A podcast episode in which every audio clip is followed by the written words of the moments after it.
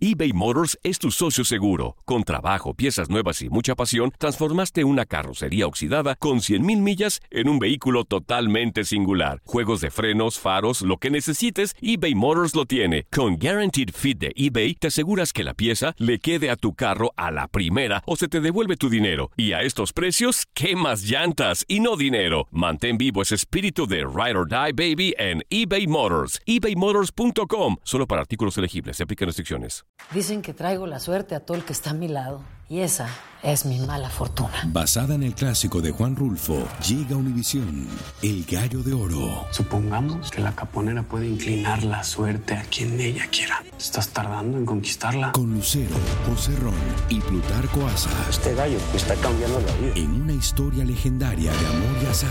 No trates de cambiarme, no lo vas a lograr. El Gallo de Oro, lunes a viernes a las 9 por Univisión.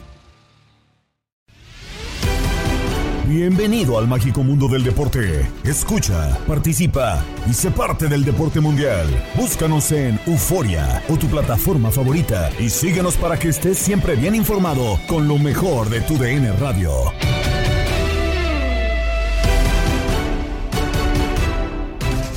El resumen con lo más destacado de la información deportiva llega al podcast Lo mejor de tu DN Radio. Gabriela Ramos te invita a permanecer los próximos minutos con nosotros. América y Chivas son lo más destacado al concluir la jornada 17 de la Liga MX. Lo platicaron en La Porra Toño Murillo, Ramón Morales y Toño Camacho. Ah, pues la más difícil. Pues América, Pues a- a los dos más grandes, ¿no? De, Es que de México. cabras ahí, sí. Sí, sí, sí. Ahora, ahora sí, bien ganado. Sí, sí, sí, bien sí. ganado América y, y Chivas, que terminaron en segundo y tercero respectivamente.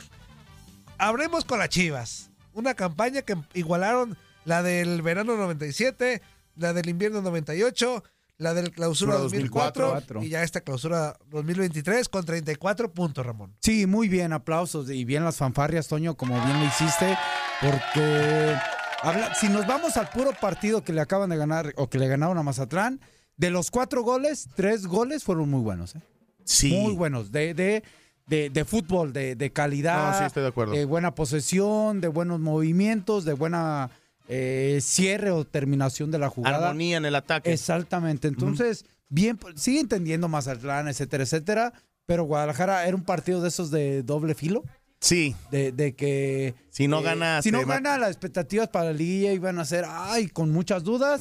Eh, gana, llega a ese récord de puntos y creo que lo hace bien, así que muy merecido. el Porque aparte ganaron los que tenía atrás de ellos. O sea, Exactamente. si no hubiera ganado, Queda fuera. seguramente Toluca queda en tercero y el Pachuca se les mete a, se- a- a cuarto así y Chivas estaría en repechaje. Sí, no, yo, yo le pongo también un aplauso, Tocayo, a Pocho Ajá. y a Alexis Vega.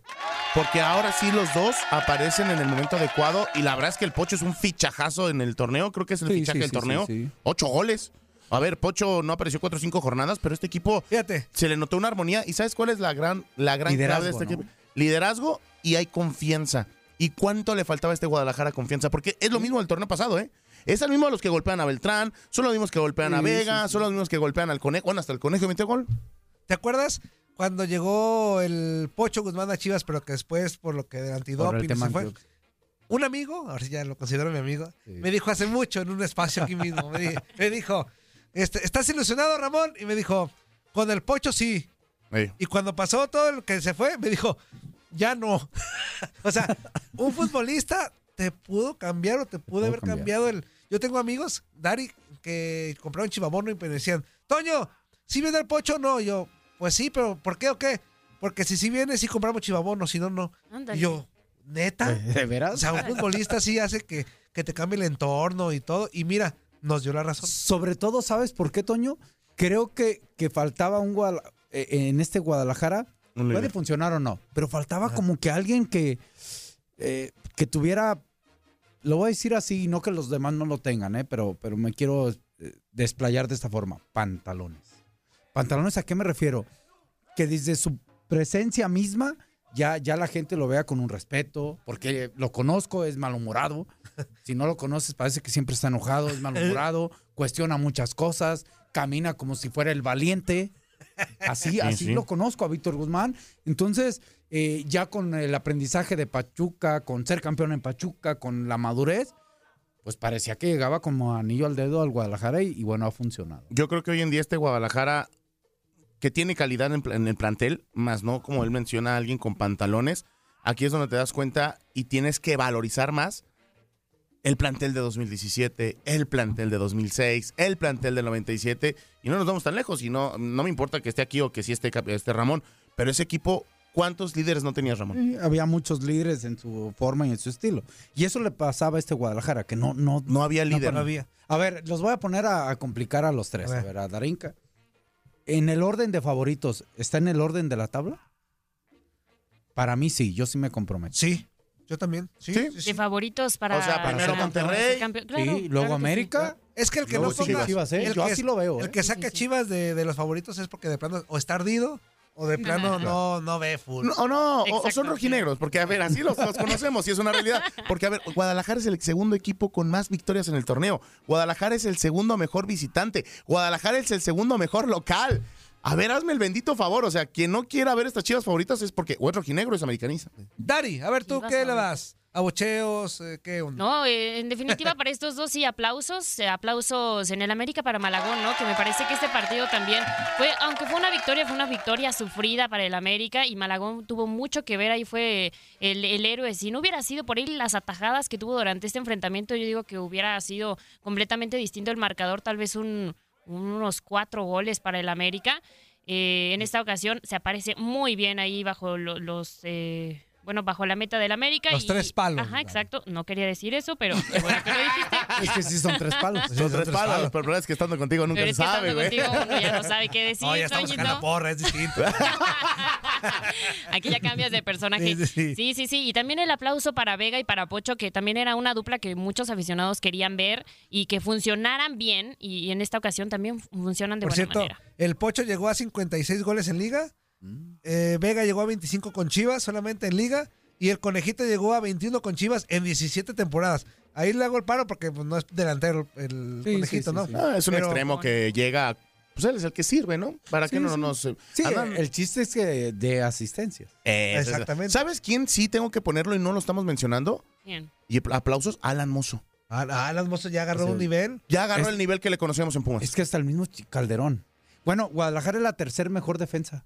Tercero o cuarta, déjame verla. Uno, dos. Sí, tercer sí. mejor, tercero o cuarta mejor defensa. O sea, pero ima- imagínate, y tanto que decían, es que los laterales no saben defender. Es Monterrey, es eh, León y Tigres. Y luego sigue Guadalajara, que es la cuarta mejor defensa. Fíjate, en ese torneo, Chivas, eh, goles en contra 18, goles a favor 28. O sea, bien, bien. lo 10, que 10 de diferencia. 10 de diferencia. Este, ahí está el tema. Y también, obviamente, no podemos dejarlo de También. lado. Vimos a Henry, Henry Mann. el campeón de, Claro, para allá. campeón de goleos, claro que sí. La verdad, sí. Aplausos por No, sí, sí, Mori casi parecía, ¿eh? Ella sí, es que agarró pichón, ¿no? Ah, ¿verdad? Ya, ya, ya me diste la razón. Es Agarró que, es que- pichón, es que ahora en faceta de chiva, hermano. Ah, Sí, qué bueno. ¿Cuándo fue el último mexicano? Alan Pulido. Alan Pulido. 2019. Quedaron definidos los equipos que jugarán la recalificación del Clausura 2023. Pachuca Santos, León ante Atlético de San Luis, Tigres se mide a Puebla y Cruz Azul al Atlas. De los mismos, comentó Jorge Sánchez en Misión Fútbol con Gabo Sainz. Sí, cómo no, definitivamente. Mira, a mí me tocó la última jornada, dos partidos, me tocó el de Puebla contra Tijuana, que era el lugar 14 y el 15, y ambos tenían posibilidad de meterse a la repesca. Ya vimos la goleada que le dio el Puebla al equipo de Miguel Herrera, que para no variar se volvió a quejar ahora del plantel que no tenían visión, cuando yo lo único que vi del equipo fronterizo fueron ganas, un desorden táctico terrible que tendrá que autoevaluar el propio Miguel Herrera. Y después me tocó el de Querétaro contra Pachuca. Dicen que cuando hay para carne es vigilia y los gallos blancos que habían hecho los puntos necesarios para meterse a la repesca, pues su, su pasado los condena y por el tema de cocientes no pueden estar. Y el Pachuca del profe Guilla Almada, el actual campeón del fútbol mexicano, sigue siendo una verdadera incógnita de cara a lo que nos va a presentar ya en la fase final. A veces sí, a veces no, como que se enchufan, las lesiones lo han este, golpeado muy fuerte. Ayer, de hecho, este, tiene que jugar Pepe Castillo como lateral por derecha y Saiz no, no pudo actuar porque tenía cinco tarjetas, pero este, no está la muralla Murillo, este, hay jugadores tocados, jugadores que están recuperando, por fin pudo iniciar un partido Romario Ibarra, este, en fin, Ahora, sí, sinceramente veo, Gabo, y no sé cómo lo pienses tú, que los primeros cuatro de la tabla, Monterrey, América, Guadalajara y Toluca, están uno o dos escalones arriba de los que vienen del 5 al 12 en este momento. Sí, coincido, creo que pareciera, pareciera que tienen más chance de seguir avanzando. Pero pues bueno, en una liguilla cualquier cosa puede pasar. Tus favoritos para avanzar a los cuartos de final. Entonces quiero entender que si vemos así como que un escaloncito abajo, ¿te irías a lo mejor por los que van del 5 al 8? Exactamente, los locales. No creo que haya una sorpresa. En el caso de Pachuca como 5 contra el 12, que es Santos, yo me quedo con los Tuzos, por supuesto. Luego vendría el de Tigres, ¿verdad? Tigres contra Puebla y voy Tigres. León Atlético San Luis. León Atlético San Luis. León. ¿Y Cruz Azul Atlas, que podría ser el más cerrado?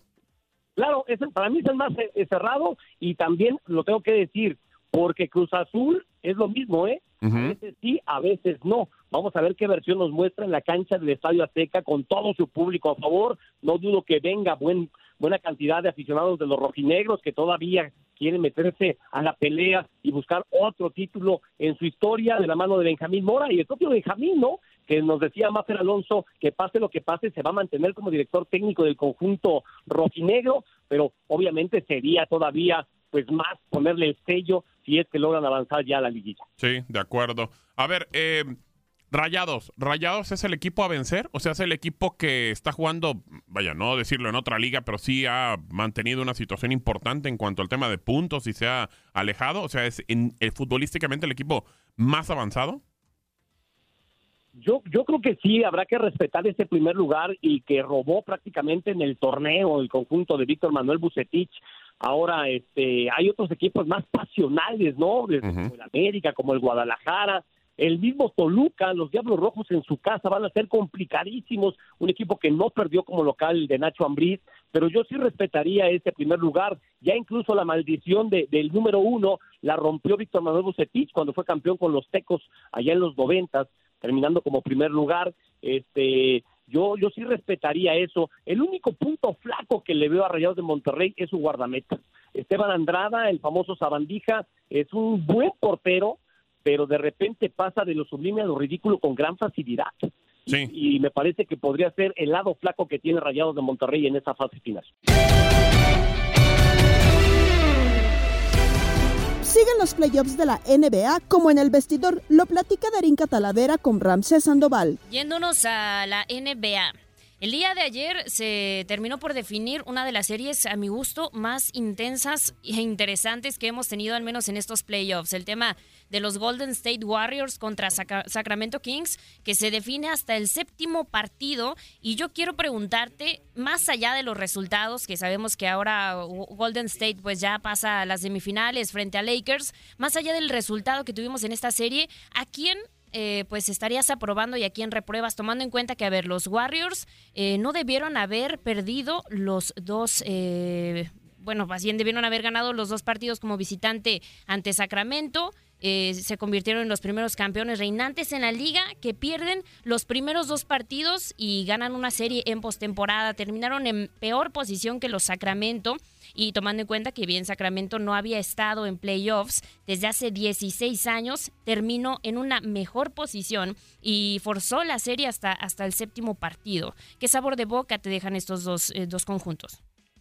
Mira, es desafortunado lo de Sacramento y no porque soy aficionado de los Lakers, porque de hecho yo creo que Golden State es un mejor macho para, para el equipo de, de, Lakers. De Sacramento se me hace un equipo más rápido que iba a meter en problemas a LeBron y compañía en el tema de Sacramento lo dices muy bien, ¿no? O sea, 2006 no habían no llegaban a, postemporada desde el 2006, eh, el ganar más de 50 partidos era récord para franquicia en, en, cerca de 20 años. Eh, eh, nadie creía en Sacramento al comienzo de la campaña, se pusieron arriba temprano con Golden State y les pasó factura. ¿Qué?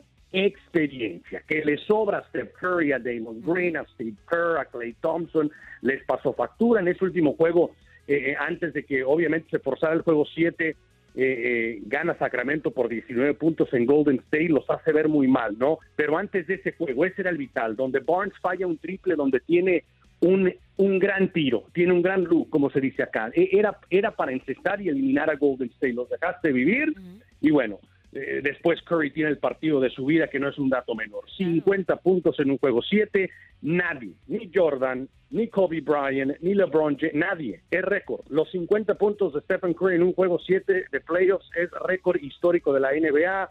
Eh, este jugador ha cambiado el juego, lo que hizo desde la línea de tres puntos es increíble.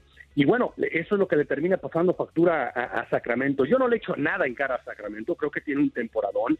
Sí termina decepcionando, pero bueno, e, e, en el partido 2-7, aquí no te compro el argumento, no puede ser que te va a ganar el número 7 siendo el 2, no lo compro porque Golden State sigue siendo un equipazo que había batallado, pero ahora ya en playoffs ha encontrado ha encontrado su lugar. Me parece que eh, este LeBron James contra Steph Curry puede ser la última vez que vamos a ver esta batalla, que la vimos 20 mil veces con, con Miami Golden State y Cleveland Golden State. Eh, finales que yo cubrí y, fueron increíbles, sensacionales, así que hay que disfrutar esta serie. Creo que va a ser una serie que se va a ir a siete partidos.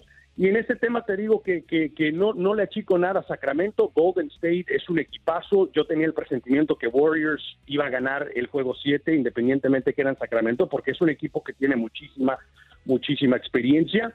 Me parece que eh, eh, el tema de Looney contra Anthony Davis va a ser eh, el tema importante acá, en el, en el área de pivot.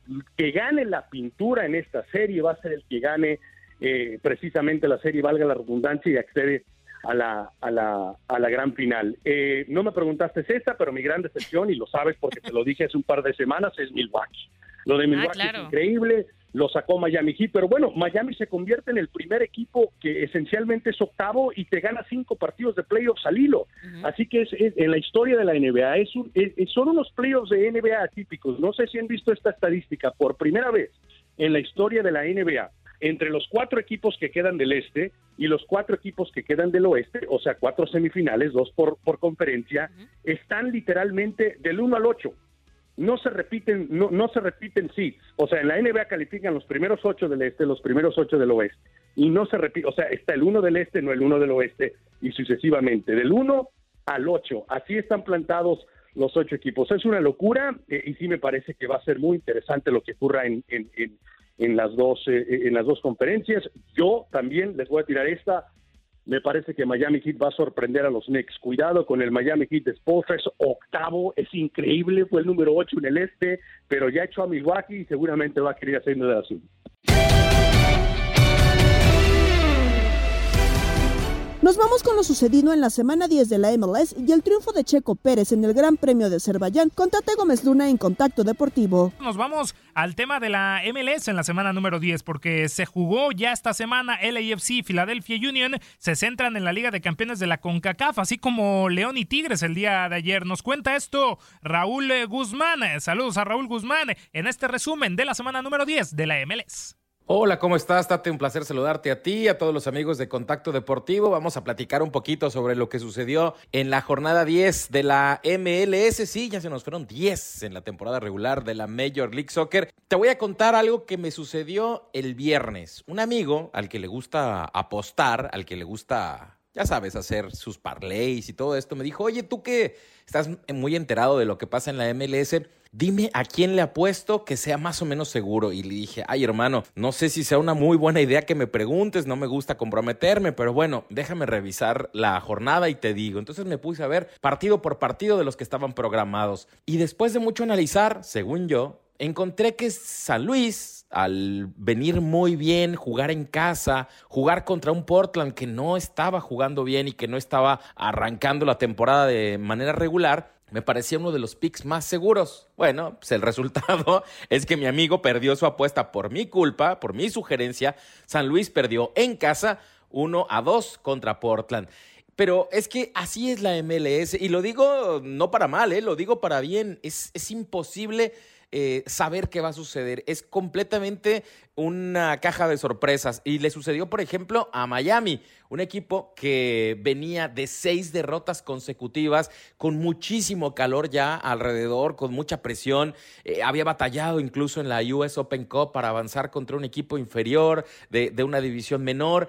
Total, iban a visitar a Columbus, lo difícil que es eh, el equipo de Crew en su casa. Además, había tenido grandes actuaciones, venía de ser muy goleador. Yo dije, bueno, pues esta segura es para Columbus. Nada, lo ganó Miami 2 a 1. Atlanta, Atlanta venía siendo un equipo dominante, se veía bien goleador. Bueno, fue a Nashville, Nashville lo ganó 3 a 1. E, e, esa es la MLS. El Austin, por ejemplo, no le pudo ganar a San José en casa, terminaron empatando 2 a 2. Montreal, Montreal, un equipo que apenas había tenido dos triunfos en la temporada, eh, fue a visitar a Kansas, el peor hasta ahora de la MLS, le ganó 2 a 0 el equipo canadiense. En fin, eso es lo que sucede, es nuestro día a día en la Major League Soccer. DC United le pegó 3 a 0 a Charlotte, incluyendo un gol de Christian Benteke de chilena. El equipo de Wayne Rooney parece que empieza a encontrar un muy buen nivel. Vamos a ver si es cierto o si la próxima jornada, como puede ser muy probable, caiga eh, en, en una circunstancia que no nos debería de sorprender. Bueno, esto fue lo que sucedió en la jornada 10. Por cierto, no tuvieron actividad ni el LAFC ni Philadelphia Union dos equipos que van a enfrentarse en la vuelta de la semifinal de la Liga de Campeones de la CONCACAF. Esta semana están uno a uno en el global, van a jugar ahora en eh, el estadio del LAFC y ahí se definirá quién será el finalista de la Champions de la CONCACAF. Ya te estaré contando el viernes en este espacio cómo viene la 11. Por lo pronto te mando un fuerte abrazo. Nos vamos al automovilismo porque Checo Pérez ganó el Gran Premio de Azerbaiyán por encima de Max Verstappen. La información la tiene Orlando Granillo y también de Toño Camacho. Este domingo, 30 de abril, el piloto mexicano Sergio Checo Pérez se llevó la victoria en el Gran Premio de Azerbaiyán y de esta manera sumó su segunda victoria del campeonato. El segundo puesto fue para Max Verstappen, con lo que la escudería de Red Bull hizo el 1-2. El podio lo completó el monegasco Charles Leclerc. Con este resultado, Checo Pérez registra en el campeonato de pilotos nada menos que 87 unidades, 6 menos que su coequipero, que tiene 93 y va como líder. El piloto tapatío vio la bandera de cuadros por sexta ocasión en su carrera en la Fórmula 1 y concretó su mejor arranque de temporada en sus más de 10 años como profesional. Al final de la competencia el mexicano se dijo contento. Sí, estoy muy contento, muy muy orgulloso de todo mi equipo, ¿no? de toda la, parte de mi garage. Eh, en general fuimos perfectos todo el fin de semana, nos mantuvimos, eh, mantuvimos a raya y íbamos a un ritmo muy fuerte vuelta tras vuelta. ¿no? Entonces mantener ese, ese ritmo en, en Baku no es fácil. Las carreras fueron bien a pesar de ese problemita en Australia, pero estarías ahora ahí con Max, ¿eh? O sea, sí, sin duda. Yo creo que si no hubiéramos tenido los problemas en Melbourne estaríamos eh, ahí. Entonces es importante ¿no? no tener este tipo de problemas. Al final es un campeonato largo y tenemos que estar ahí, tenemos que ganar las carreras cuando, cuando podemos. El siguiente Gran Premio será en Miami el domingo 7 de mayo. Esta será la segunda ocasión que se realice la Gran Carpa en este espléndido circuito, donde Sergio Pérez terminó en la tercera posición en la campaña del 2022. Con información de Orlando Granillo para tu DN, Antonio Camacho.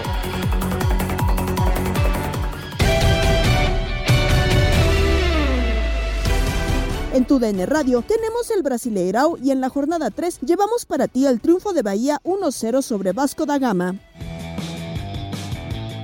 Bueno, se terminó el partido, lo ganó Bahía de visita al Vasco da Gama. Gómez Luna, ¿qué pasó en el juego? Sí, un partido en donde Vasco da Gama estaba con el control de la pelota en el primer tiempo, pero también las posibilidades de, Bahía, al no concretarlas y encontrarse con una muralla llamada Marcos y también una buena línea de cinco atrás, poco a poco el partido se fue eh, equilibrando del lado de Bahía. Y ya yéndonos al final del primer tiempo, simplemente Tassiano en un gran pase de Everaldo, eh, llevándose la marca de tres jugadores de Vasco da Gama, habilita a que simplemente sencillamente cruza la pelota al lado izquierdo, no recorre Leo Jardim, que también tuvo buenas intervenciones en todo el partido y encontró el gol de la ventaja y del triunfo. Por ahí la polémica si Ademir estaba adelantado, nunca existió y con esta ventaja nos íbamos al segundo tiempo. Muchas modificaciones de Mauricio Barbieri, sin embargo ninguna le funcionó. Pedro Raúl estaba muy enojado debido a que no encontraban el tanto del empate y cayeron al juego de Bahía de, de frenar el partido, muchas faltas, obviamente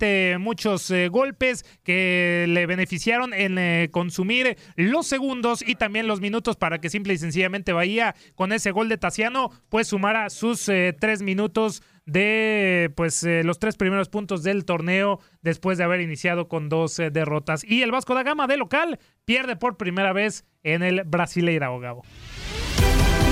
Estás escuchando el podcast de lo mejor de tu DN Radio, con toda la información del mundo de los deportes. No te vayas, ya regresamos. Tu DN Radio, también en podcast. Vivimos tu pasión.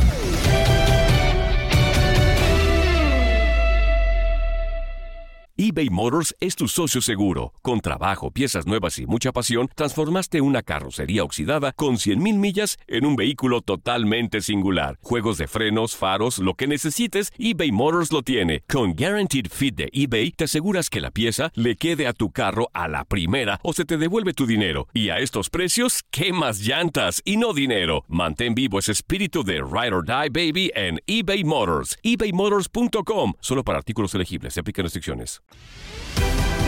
Escuchas el podcast Lo mejor de tu DN Radio. San Diego Padres arrasaron con la serie ante San Francisco Giants en la Ciudad de México, como Luis Quiñones y el Beto Ferreiro platican en Desde el Diamante. Un juego donde ya lo decíamos, fueron un total de 11 cuadrangulares, 16 a 11 la pizarra a favor de los Padres de San Diego. Y bueno, la fiesta de batazos comenzó al tercer inning. El primero en conectar jonrón fue Brandon Crawford, que Primero conecta uno de foul por el right field. La pelota se fue pegadita a la barda y a la varilla amarilla. Primero el umpire de primera canta o, decreta el cuadrangular. Van a la revisión de la jugada y le dan para atrás. Decretan que es foul. Mañana vamos a estar escuchando aquí una entrevista que le hicimos al umpire mexicano Alfonso Márquez, que fue el principal de ese primer juego y me decía, estuvo muy, muy difícil el asunto. Pero bueno, después de ese batazo de foul, Viene Crawford y conecta ahora sí uno bueno. Dice, por el right field no, me voy por el left. Lo conectó por el left. Pero después enseguida vino Lamont Wade Jr. y sacó la pelota del parque por el right field. Ahí estaban los dos primeros cuadrangulares del encuentro. Y en el cuarto inning, Mitch Haniger conectó un bambinazo también para continuar con esta producción. En ese cuarto inning, el equipo de los gigantes hizo un rally de seis carreras. Estaba en ese momento el juego ocho carreras por siete a favor de los gigantes de San Francisco, pero ahí fue cuando despertó también la ofensiva de los padres, el jonrón de Nelson Cruz. Nelson Cruz dicen que viejos los vinos. Eh, mientras más viejo, mejor. Bueno, Nelson Cruz en ese juego se fue en definitiva de 6-5 con un doble, que fue el lineazo que le dio en la pierna al pitcher, un cuadrangular otro doblete y un, par de sencillos. Le faltó el triple para la escalera.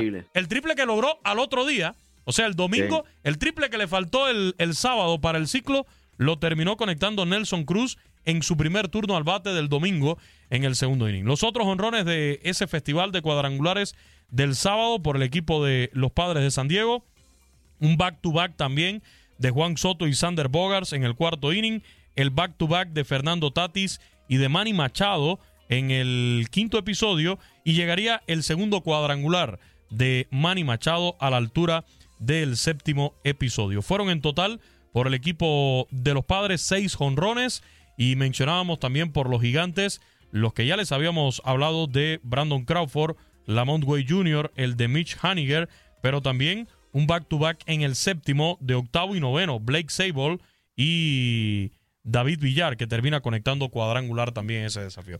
Fue un derbi de jonrones narraste de los 11 en el primer juego? Perdí la cuenta, pero fueron varios, ¿eh? Fueron varios cuadrangulares en ese primer juego. Esa fue la tónica, en definitiva, fue lo que marcó ese primer desafío de la serie. Y pensamos que ayer iba a ser lo mismo, pero no. Ayer entraron a jugar varios factores. Eh, esa primera victoria ya para cerrarlo, bueno, 16 carreras por 11 el abridor Joe Musgrove por el equipo de los padres tuvo que salir temprano del juego, tres entradas y, un tercio. Y bueno, ayer el juego lo abre Lamont Way Jr. con cuadrangular ante Yu Darvish. Honrón en solitario, abriendo el juego. JD Davis le pega honrón a Yu Darvish en el segundo. Y dijimos, se viene de nuevo el festival de honrones. Y en el cuarto inning vino Mitch Haniger y le conecta honrón también a Yu Darvish. ¿Qué sucede? Que de ese momento, después de ese honrón, le conectaron tres imparables más a Yu Darvish. Y de ahí, hasta que terminó su labor monticular en el sexto inning, fue hermético. Yu Darvish, que al final terminó una labor de seis entradas, permitiendo nueve hits, cuatro carreras que fueron limpias, pero con nueve ponches en su actuación.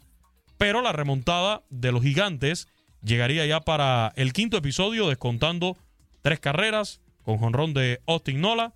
Y bueno, ya después el octavo inning Betico, donde después de un out se envasa Juan Soto por boleto, sencillo al left de Sander Bogars, sencillo al right de Jake Cronenworth y un doblete al jardín central de Matt Carpenter, que es ahí donde quería hablar, lo que jugó eh, dentro del juego para que quizás se redujera significativamente la cantidad de jonrones. Estaba soplando bien fuerte el aire del center hacia el home plate. Y ese batazo de Matt Carpenter la vino buscando Jastremski a toda máquina hacia lo corto del left center. Se deja caer, se tira como en una piscina, pero no pudo alcanzar la pelota. Y tengo la impresión, Beto, que el aire jugó un papel importante ahí, que detuvo un poco la trayectoria de, de la bola y fue lo que permitió que entrara la del empate y la de la ventaja para los padres de San Diego. Escuchemos a los protagonistas. Hablamos con Juan Soto. No ha tenido un buen comienzo Juan Soto en el primer juego. Logró conectar cuadrangular.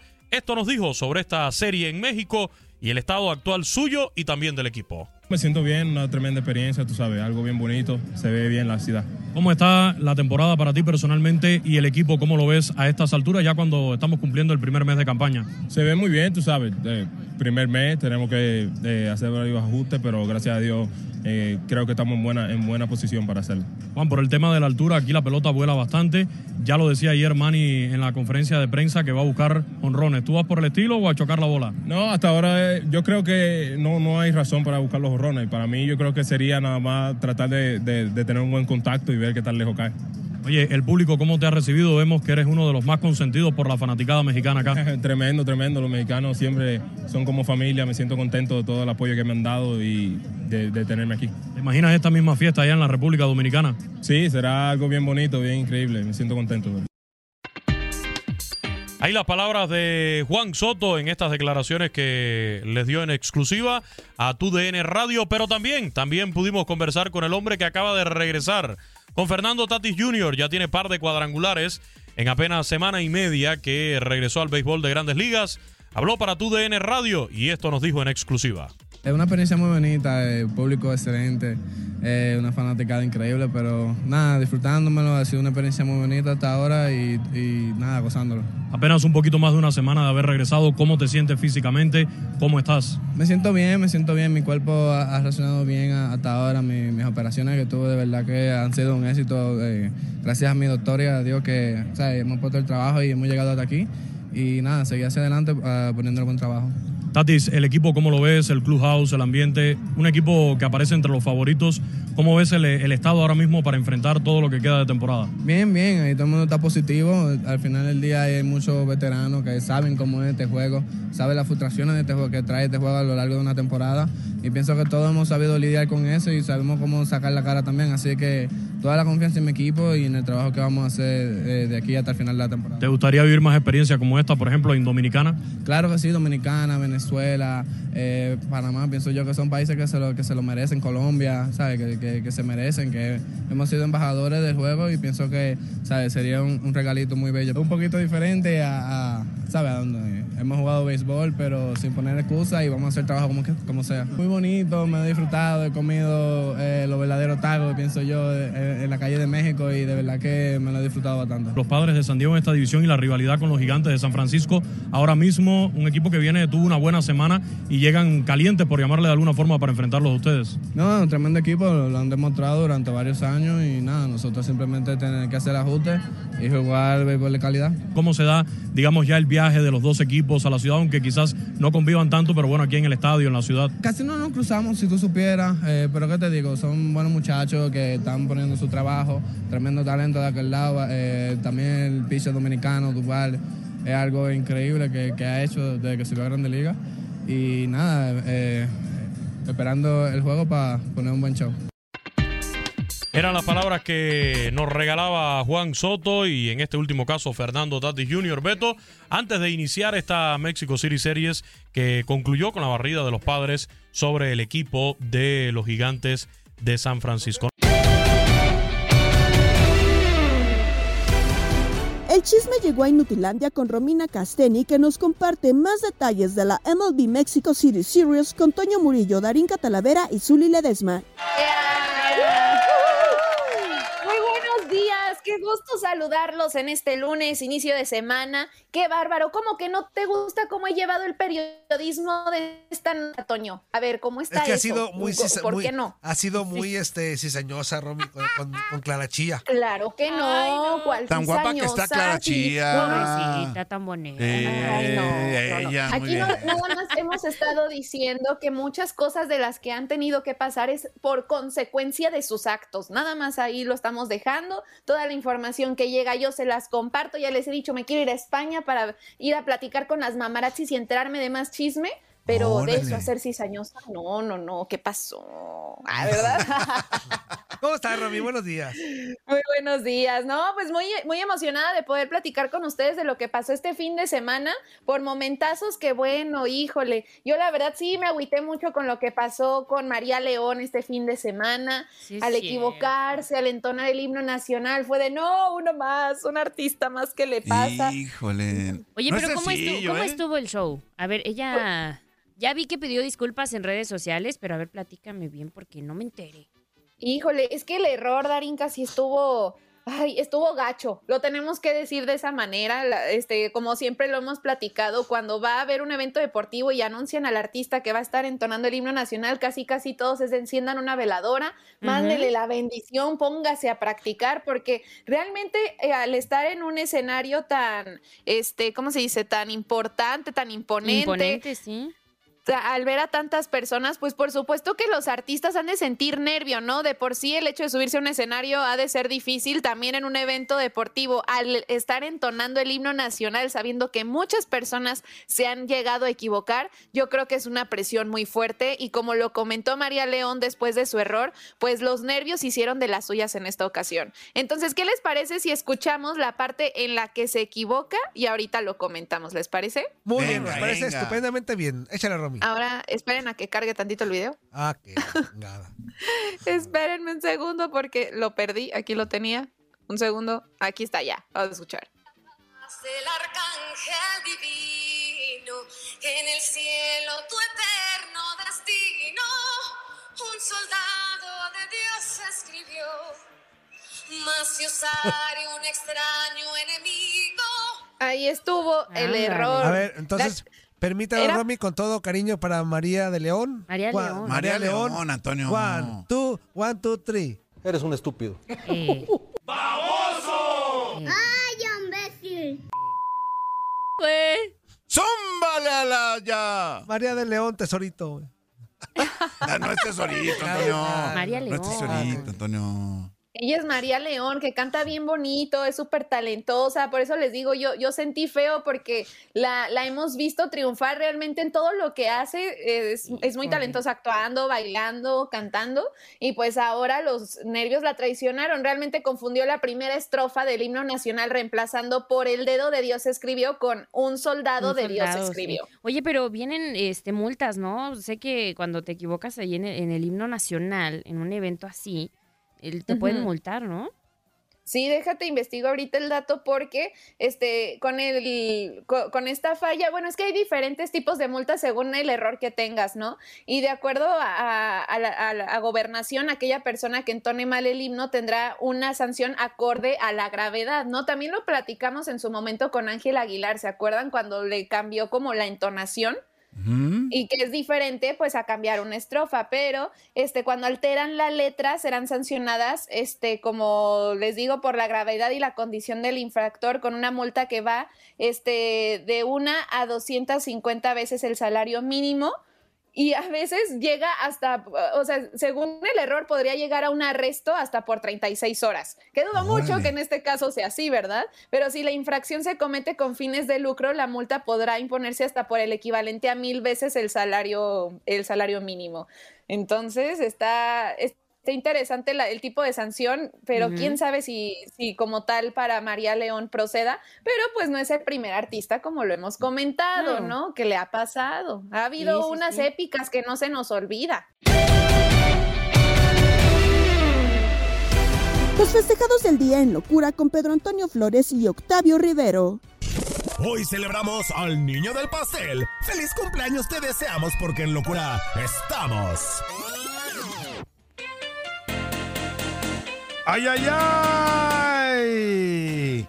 Y como dice, señoras y señores, bueno, pues hoy, en 1968, nacía en Alemania Oliver Bierhoff, delantero de la selección de Alemania, con la cual marcó el primer gol de oro en la historia del fútbol durante la final del Euro del 96 contra República Checa. Jugó en clubes como el Udinese, el Milán y el Mónaco. Hoy es su cumpleaños.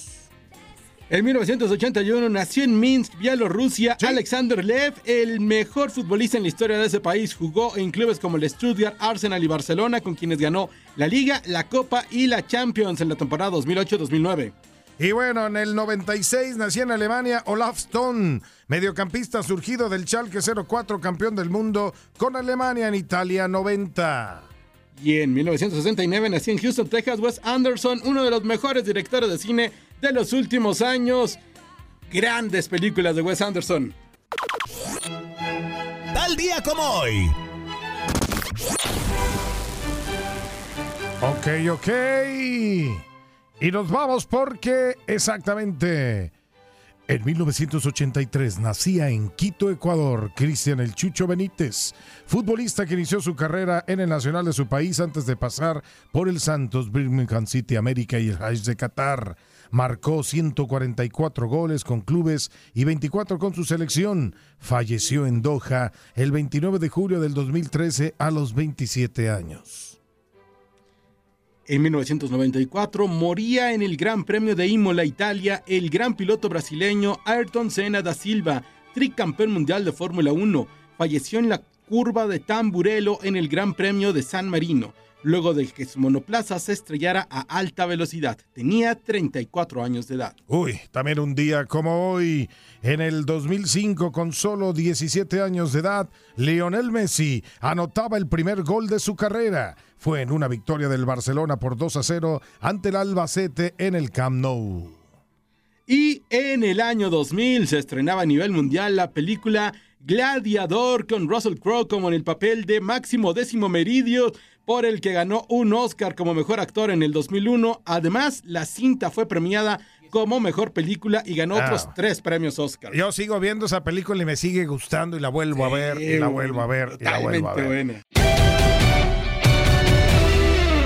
Gabriela Ramos los invita a seguir el podcast Lo mejor de tu DN Radio en la app Euforia.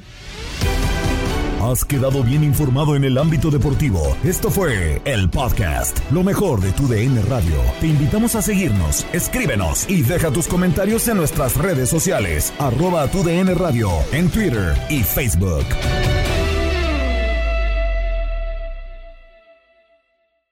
Dicen que traigo la suerte a todo el que está a mi lado.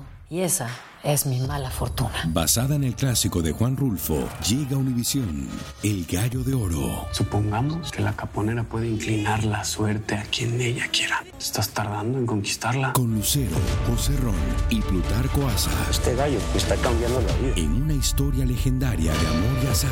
No trates de cambiarme, no lo vas a lograr. El Gallo de Oro, lunes a viernes a las 9 por Univisión.